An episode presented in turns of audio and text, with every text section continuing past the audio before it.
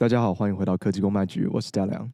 最近科技圈最热门的话题，大概就是 Apple 的 M1 Chip 了，所以我今天就想说，那我干脆找我朋友 Robert 来跟大家聊聊好了。Robert，好的，好，大家好，我是 Robert。呃，先自我介绍一下好了，我 我大学是读，我大学是读 Computer Engineering，在美国读大学的。哦、呃，虽然说之后出社会以后。不是走硬体方面，但是我对硬体还是很有兴趣，所以对蛮有热情，常会去读。对对，因为我们平常上面，说真的，我有多久没见到你了？快一年多了吧？应该有一年多了。对，然后我们从上一次应该是龙舟比赛那次嘛，就我们去 Springfield 还是还是 Worcester 我忘记了。Worcester 那时候我好像已经不在了，对吧？哦，对，反正我们从从那时候就没有再见面，然后就一直当网友，然后每天就是聊。有看到什么新闻，就是聊一聊。对对，说到这边，其实我，嗯、对，其实我们本周的计划原本是要来聊新闻的嘛。但我在写脚本的时候就写到生气，因为新闻大部分你要么跟 GPU 有关系，要么就是 PS Five 啊、Xbox，干但都买不到，讨论个屁啊！因为我应该说，我们讨论这些原本都是为了帮帮消费者做决定。但现在说真的，我觉得这些东西，你只要能够用原价买到，对不对？就买。不用比较，只要是原价就是划算，所以我就想说，好，没关系，我们就直接聊 M One，因为我觉得大家应该也对这部分蛮好奇的。相对它网络上面的资讯也蛮少的，甚至有蛮多错的资讯。所以你目前觉得 M One 怎么样？你目前看到这些 testing 的结果？啊，我觉得 M1 是一个很有趣的架构啦。嗯，虽然说 testing 方面，大部分 tester 都是 YouTuber，嗯，目前看到很多 YouTuber 在做测试，因为他们是第一批拿到硬体的人。对，但是因为他们他们的 workflow 基本上都是 video encoding，嗯哼，嗯哼，所以他们都会讲，哦，这个是最棒的产品，但是实际上还是要等比较多人。入手的时候才，所以你还是抱有一点怀疑。你你会希望看到，你刚刚说这些人都是呃 YouTuber 或者说内容创作者，你会希望看到来自谁的 review？比如说开发者、工程师这些的吗？像我本身是工程师，我会希望看到比较多工程师方面的 review 啊。譬如说是因为他大家有测这种什么 code compiling 吗？或者是啊，是的，嗯哼。因为我记得 Linus 在他的 review 里面有提到说他想要测 machine learning，但是目前 TensorFlow 好像还没有办法在就支援 M1。我目前看好像有做到 compile compile 测试的，就是用 Xcode，嗯，但是这个多半都是针对 Mac 平台，对吗？因为那是他自己自己开发的东西。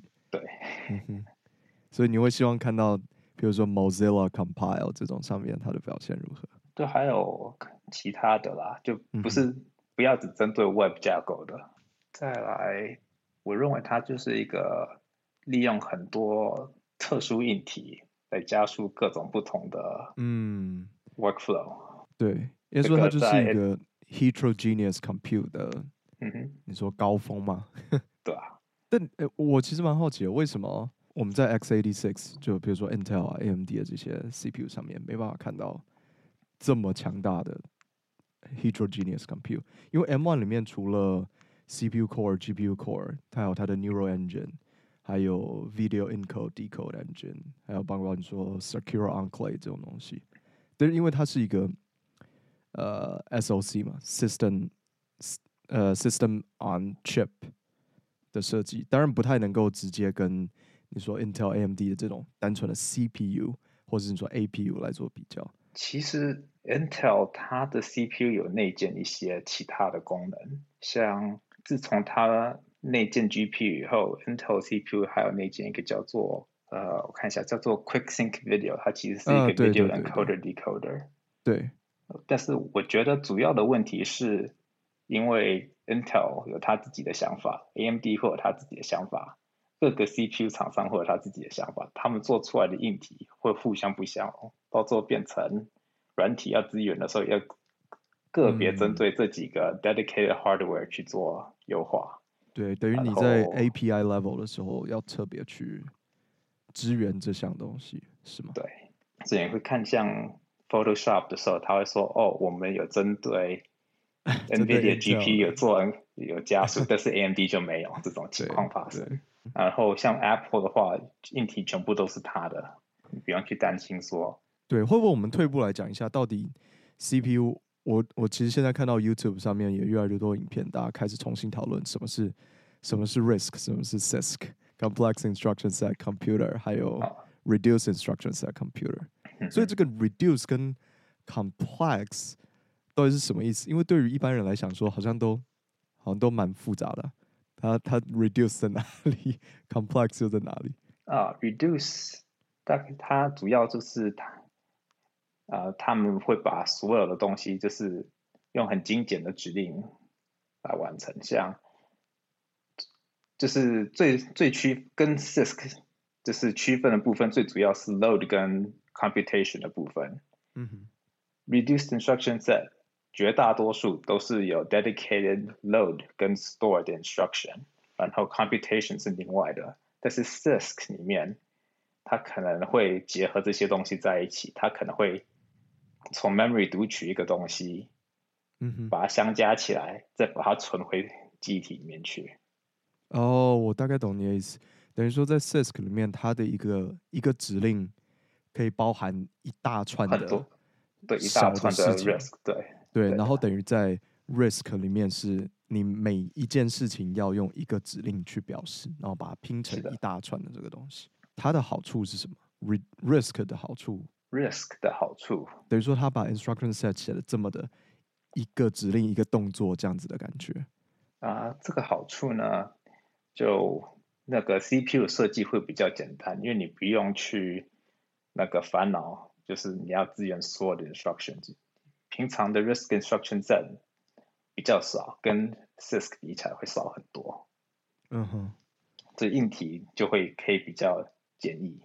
也就是说，它的另外一方面是它 reduce 跟 complex 这个这个相对的感觉，它的主词其实应该不是对于 user，而是对于电脑里面的呃 CPU 里面的 decoder，还有软体上面的 compiler 而言，一个是比较 complex，也是比较 reduce。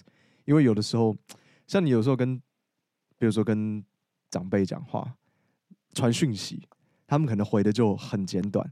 但是你大概懂他背后，他可能就回两个字，但你懂他背后一大串的意思。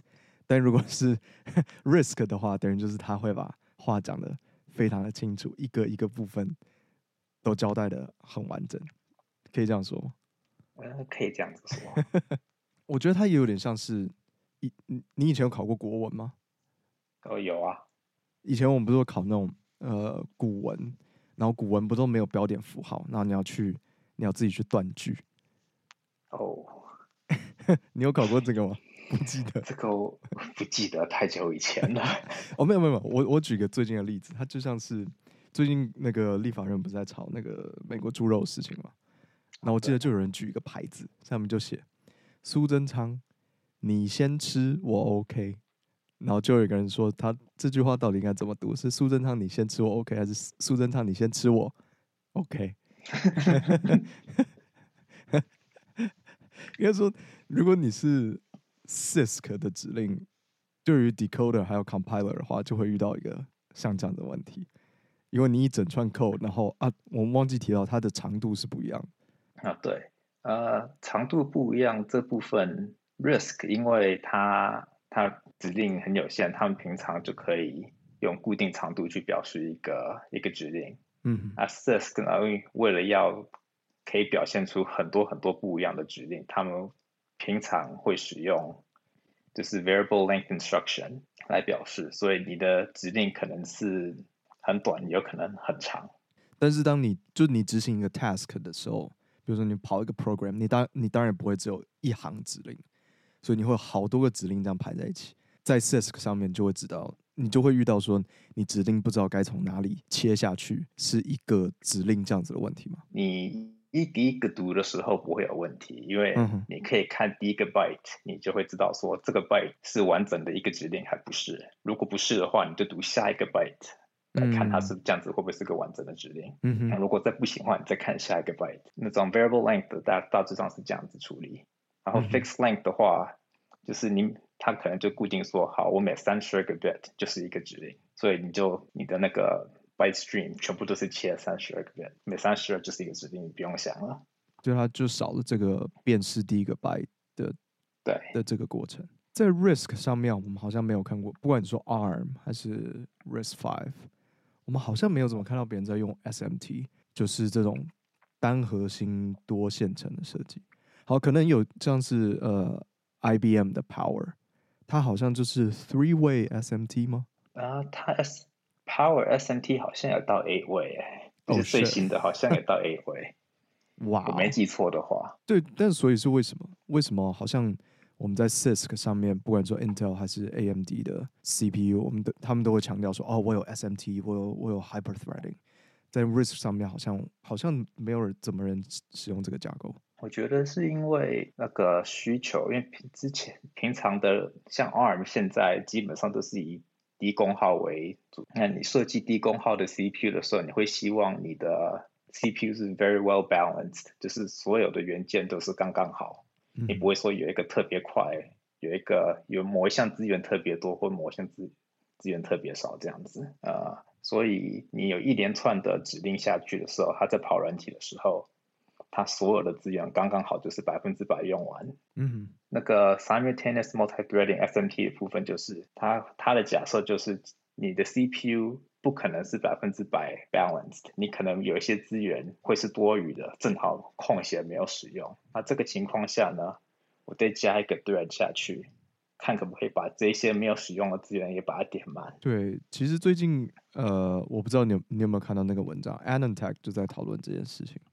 就是说如果一个、哦、一个 CPU 用 SMT 的时候，譬如说你你用了 SMT，然后你的性能就增多了整整的两倍，perfect scaling 这样子。一比一的增加，那是不是就代表说你的你在于单核的表现，你的 single core design 是有问题的？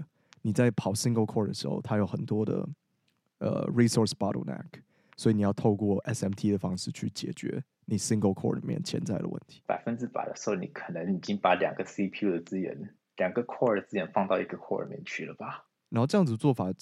理论上来说，应该也会让它的它它的体积变大嘛？呃，平常来讲，你加 multi-threading，嗯，所加的硬体应该是很少，大概 five percent，因为你要你要有 metadata 去说这个是 thread 第一个 thread 或第二个 thread 的资料或者指令。嗯。因为我之所以会这样问，是因为，嗯、我记得 Apple M1 的它的面积啊，只有一百二十 millimeter square。但是我们随便看一个，比如说 AMD 的呃 Four Thousand 系列四八零零 H 好了，我觉得它有一百五十六 millimeter square，而且那只是一个 APU 而已。但是 M1 是一整个，你说 System on Chip 吗？为什么它们之间差别可以这么大？它们的 physical size？我觉得 cache 是一个很大的部分诶。M1 的 cache 我不记得他们有讲了多少吗？诶，总共十二 megabytes 哦。那我看一下，Zen 3 L1 是 thirty two for data, thirty two kilobytes for instruction。L two 是五一二 kilobytes，L three 是三十二 megabytes，所以多了一倍多。所以我们可以把它截图成是 Risk 在 cache 上面的应用又更呃更有效率吗？啊，我觉得是 x86 用，就是 Zen 就是 Zen 的设计，其实用了很多 cache。嗯哼。对，因为它都是用 cache 来解决 chiplet 设计上面的 latency 的问题。这个这个主要是增加 latency 的部分啦。嗯，但是也要看那个 cache 的 design。嗯，因为 cache 有时候有一些设计是那个 L2 里面的资料，就是 L1 的资料全部都在 L2 里面，L2 资料全部都在 L3 里面，这是 inclusive cache。嗯。所以你只要在假设说它 L3 是全部的 core 共用的情况下，你只要在 L3 看的时候，只要 L3 没有，你就可以确认说所有 core 里面的 L1、L2 都没有你要的资料，你就可以直接去从从 memory 里面找。嗯，如果是 exclusive 的话，那你可能还是要去各个 core 说你没有这笔资料。那所以这个基本上是用 transistor 来换效能的。另外一点是 ARM 上面的。它有这种大小和 big little 的设计，大小核的设计，它的优点是什么？啊，大小核的设计是你可以就是在 CPU 在没有很多事情做的时候，你就用比较低能量的核心去完成那些事情。然后你需要很多很多效能的时候，你就用高高效能核心。这个就要看 scheduler 了，就是这个算是 OS 部分的设计了。对，其实因为 Intel 说到它要做 Big Little，大家最担心的好像就是 hardware scheduling 的部分。这部分我觉得会是 Windows scheduler 的问题会最大。对，因为 Windows scheduler 其实没有很好。像你要 schedule 什么？Program 在哪一个核心，全部都是都、就是那个 operating system 的 schedule 在做，所以之前 Numa 刚出来的时候，就你就要想办法把你要的那个 pro program schedule 到比较靠近资料的那个 CPU 去。哦，是比较靠近资料的 CPU 去。对对对。所以它是跟你说 data locality 比较有关系。对，因为之前。我想想看，这是什么时期？这个好像，这个应该是 K 八的时候。嗯哼，那时候 AMD 是第一个把那个机体控制器内建到 CPU 里面去。对，因为以前是 Northbridge 分开的。对。对。那这个情况下呢，假设你有 two socket system 的时候，每一个 socket 有各自连接的 RAM。嗯哼。那假设你有两个 thread 都需要用到同一笔资料的时候，你不会希望说一个 thread 在 CPU A，另外一个 thread 另外一个在 CPU B，然后他们需要共用资料的时候，他们也 对 要跟另外一个 CPU 的控制器讲说，请把资料给我。嗯，应该说今天你有这种 dual socket 双插槽的主机板，好像也不是为了要增加呃处理一件事情的 computing power，而是去让你缩小 server。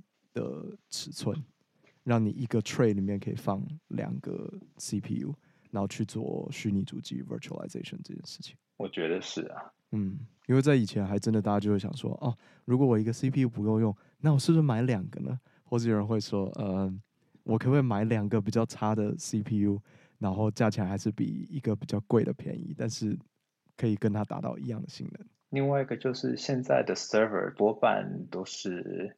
处理 user request，他们可能就是 host 一个网站，对，或者 host 某一个 service，嗯哼，然后每一个使用者每一个 request 其实可以由个别一个 thread 去处理，对，这时候就，就不用一个 CPU 去都分给一个，时候 CPU 越多越好，core 越多越好。你觉得 Intel 的 Big Little 会成功吗？第一代一定不会，因为说 Windows 对于这种架构的改变，或者说 Instruction set 的改变，包括说 Windows Pro，呃，Surface Pro X 在用也用 ARM 这件事情，你看它反而比 Apple M1 更早出来，但结果你到现在你没有办法跑六十四位元的模拟，你还是只能做 thirty thirty two bit emulation。对，因为苹果它其实它很 notorious，他们会把旧的 API 砍得很砍得很快，就是他们觉得这是 obsolete，所以他们就砍掉。砍掉，所以我觉得他们过去几年在 macOS 上面做的一些改变，就是为了要我忘了，应该是去年还是前年的 macOS，他们就把32 bit 的 app support 全部砍掉了。嗯哼，啊，所以现在 Rosetta Two 他们就少一个 API 的 support，32 bit 的 API 全部都不需要出，都不用管它，因为本来就不支援了。嗯但是 Windows 呢？你可能二十年前的 program 现在还能跑。我觉得这就是 Windows 的，你说它的诅咒嘛？它的用户群太广了，而这里面又有很多，包含说大的企业啊，这种旧的系统，他们要用很多 legacy software，所以他没有办法像 Apple 一样没有累赘，说砍就砍，因为他一砍掉的话，可能会得罪一大票的企业用户。对啊，就像我跟你说。上班的桌机不是 Intel 的 i9 九九零零 K，然后结果我在跑的 software 还是32 bit 的 software，我真的欲哭无泪，用的好。他们有改吗？有，他终于改了，啊、但是跑比较好，有好好好太多了，但那 IT 的态度还是很差。打过去跟他解释半天，然后他我觉得他其实没有听懂我要干嘛，然后他就只是留给我一个这个 request ticket。然后上面上面我们会有写一个呃 prioritization，就是你的优先顺位上面他给我 low，我就有有种被羞辱的感觉。我只是想好好做我的工作，结果你跟我说，嗯，low。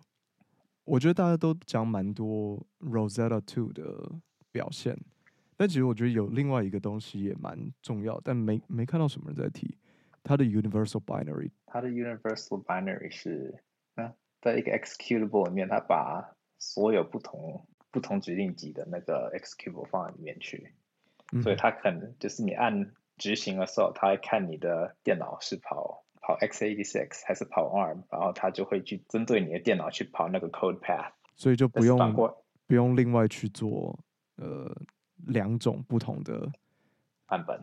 对，但是反过来讲，就是你的软体会比较肥大。哦，对，因为你包括了两种的指令集。对，其实这个也是我觉得以前 CISC 会会出来的，会会发展的原因，因为以前的 RAM 其实非常的贵。嗯，对，我有看到这个说法，但我一直没有很了解，你可以解释一下吗？诶，以前的 RAM 大概曾经有就是一个 megabyte 一千块台币。Holy shit！然后因为 CISC 它的指令集比较，它就是浓缩了，对，它浓缩了，所以它可以用比较少的指令完成一个完成一件事情。做 CISC 会这么的。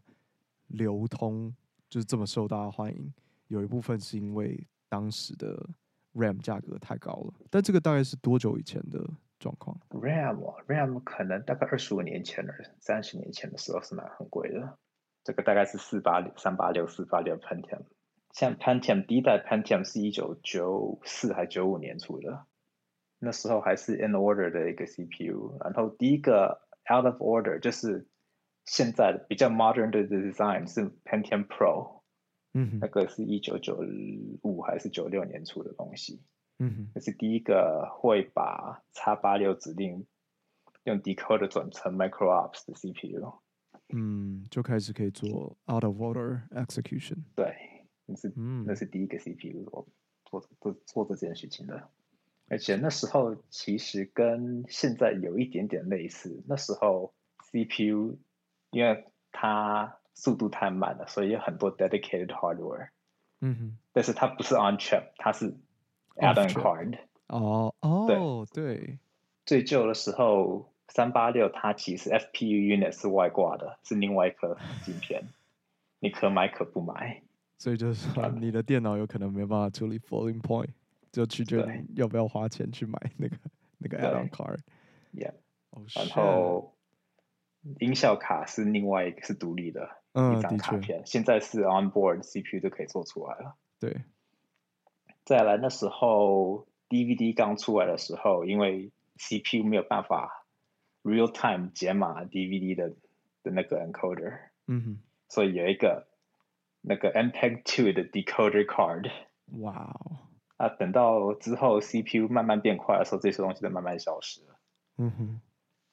结果我们现在又看到类似的情况再度重来。对，啊，以前还有像是我记得 Physics 吗？哦，Physics X 那个，它好像也是一个 add-on card 是吗？对，然后之后被 NVIDIA 买下来。对，然后就就 poof 就消失了。其实以前有很多有趣的东西啦，像你知道 Intel 以前有做 ARM CPU 吗？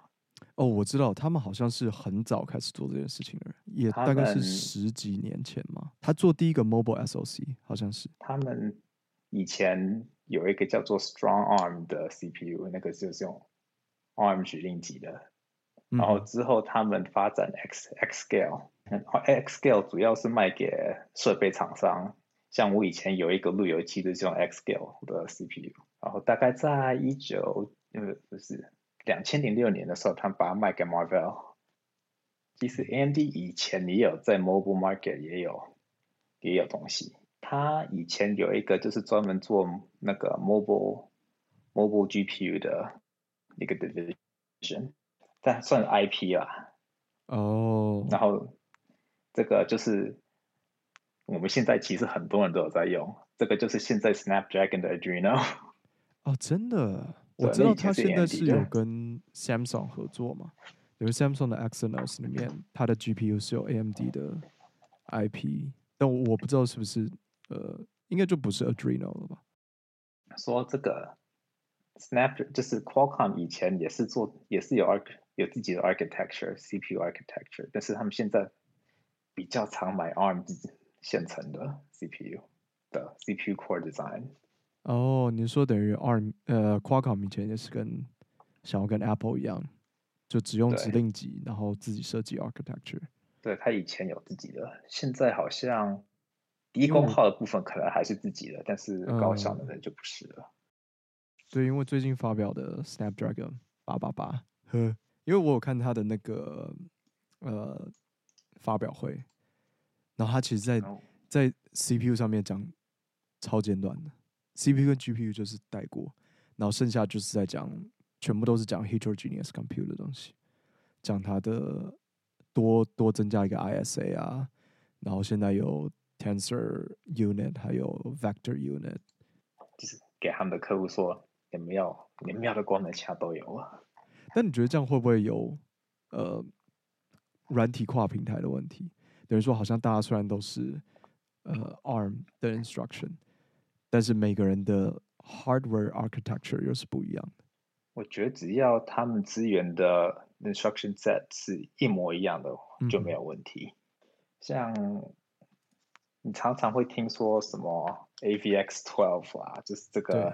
X86 的部分，嗯哼，所以呢，你一个 developer 在写他的 program 的时候，他写完按 compile 的那一瞬间，你那个 compiler 可能就会就会 compile 很多不同的 code path，嗯哼，有一些 code path 就包含了 AVX12，假设你有、嗯、假设你有把它当 target 的话，然后这个程式在你的电脑在某一个电脑上跑的时候，它第一第一件会做的事情就是 CPU，请跟我讲你支援什么东西，然后他会他们会看就是这个 CPU 支援的什么东西，然后去跑那个 code path。所以假设它支援 AVX12，它就跑有 AVX12 指令集的那个 code path。嗯哼。那没有的话就就不用，那个 code path 就没有在用。嗯哼。说到这个，你知道为什么？Linus Torvalds 那么讨厌 AVX 五一二吗？我觉得他，你做到这个情况下，你还不如就用 GPU 了吧？因为 AVX 五一二等于就是在做 floating point 的事情，就你已经是一个很大的 vector 在做 computation，嗯，那交给比较 specialized 硬体应该更好。对，因为我记得就是去年吧，还是今年初的时候，Linus Torvalds 不就我们要特别。特别讲明白是 Linus Torvald，不是 Linus Sebastian。Linus Torvald，Linus Tech Tech，对，绝对不是他讲的。他说：“I I wish 呃、uh, Intel's AVX extension a slow painful painful death。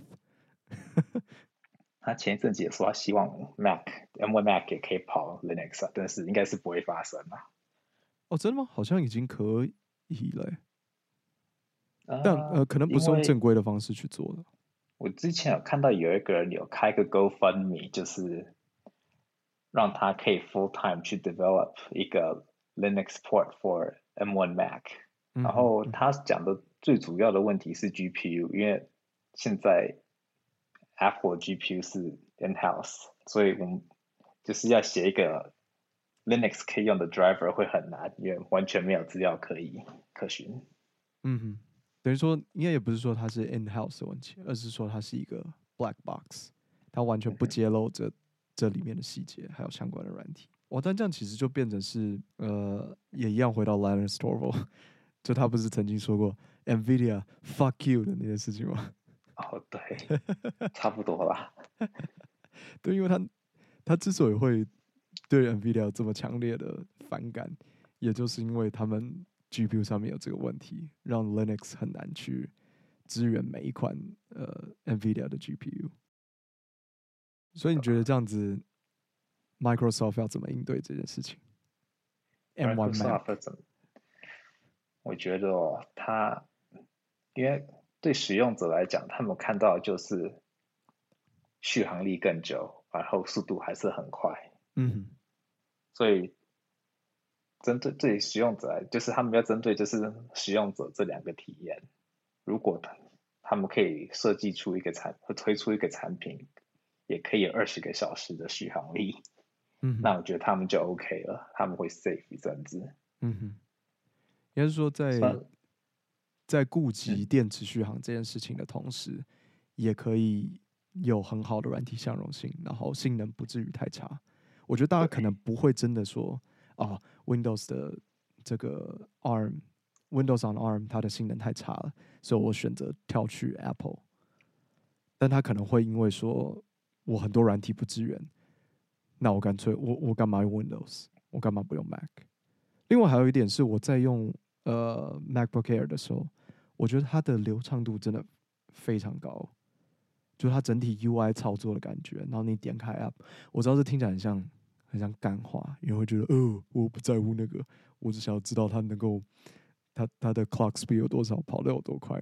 但我觉得那真的是使用者体验蛮大的一部分。我甚至会说，对于一般的消费者来讲，他可能最在乎的反而是这个操作流畅度，还有电池续航，性能可能摆在第三或甚至是第四，第三甚至是价格，第四才是性能。我觉得是哦，因为嗯，大部分人不会。不会 encode video，大部分人应该就只是上上网，打个表格，写个文件，嗯、对，就差不多了。就是文书处理的东西吗。刚推出那个 Surface Pro X 的时候，很多他们自己的东西也都还没有 port 到 Native ARM 上面去。我没记错的话，他们的 Edge Browser 当初还是 emulation 在跑。哦，真的吗？对，我没记错的话。太烂了吧？那他为什么那个时候要发表？就一个 new form factor，然后嗯，look at this shiny new tablet。对，就有一种高高举起，轻轻放下的感觉。我觉得他们不会放弃啊，尤其像现在 Mac 都走 full disarm 的话，很多 software 就已经会被 port 到 ARM 去，那这样子再多资源。Windows 应该对 developer 来讲会是一个比较轻松的事情。比较需要担心的是未来 Mac，就是苹果会不会继续 follow ARM instruction set？因为他们那时候标榜是 Apple Silicon，他们不是讲 ARM。嗯。所以因为它苹果有 ARM license，那个 architectural license，我不知道它之后会不会继续走 ARM 的。规范，他们可能之后指定级说，可能可能他们会开始走自己，就是发表自己的指定集，然后就哇不相容了，有这个可能性啊，嗯、但是这个也要几年后才会知道。对，或许这也是为什么他对于 NVIDIA 买下 ARM 并没有太多的意见，因为他其实可以不用 follow。哇哦，但这样等于对于开发 Mac 的。这些开发者来说，他经过了呃从 Win 从 x86 转到 ARM，之后又要经历 ARM 转到 Apple 自己的 instruction set，所以那个 Apple 就很喜欢讲 Xcode 啊，因为 Xcode 就把 他们他们自家的东西全都包装好了，你只要用 Xcode，你可以 target 我们所有的产品。所以如果你觉得现在 Apple 使用了 ARM，然后 Windows 肯定也不得不去采用 ARM。未来我们的电脑全部都会是 ARM 吗？还是 x86 还是会有一个存在的价值在？因为听起来好像 x86，应该说 CISC 就是一个很没有效率的东西。我觉得 x86 一一直都会存在啊。嗯哼，因为 Intel 自己很久以前也曾经想要转，就是脱离。X86 这个大概在两千年左右的时候，嗯，他们发表 Itanium，就是也是用一个完全不一样的指令。那那个时候的想，那个 CPU 的想法就跟现在现在 CPU 的这样完全不一样，对吧？那个 Itanium 它是它的理论是，我把所有的 branching 的可能性全部尽量由 compiler 去把把它。解决，所以那个 CPU 在跑的时候就会很少 branch，嗯，对，就也减少这个 branch predict prediction 错误的问题。对对，但是因为不相容于现有的 x86 城市，所以就没成功。然后 AMD 那时候就发表了六十四位元版本的 x86，然后就就没有下文，把市场对，就把市场全部抢下来了。OK，那我们今天节目到这边也差不多告一段落。谢谢你，Robert，谢谢各位听众的收听，我们下礼拜再见，拜拜。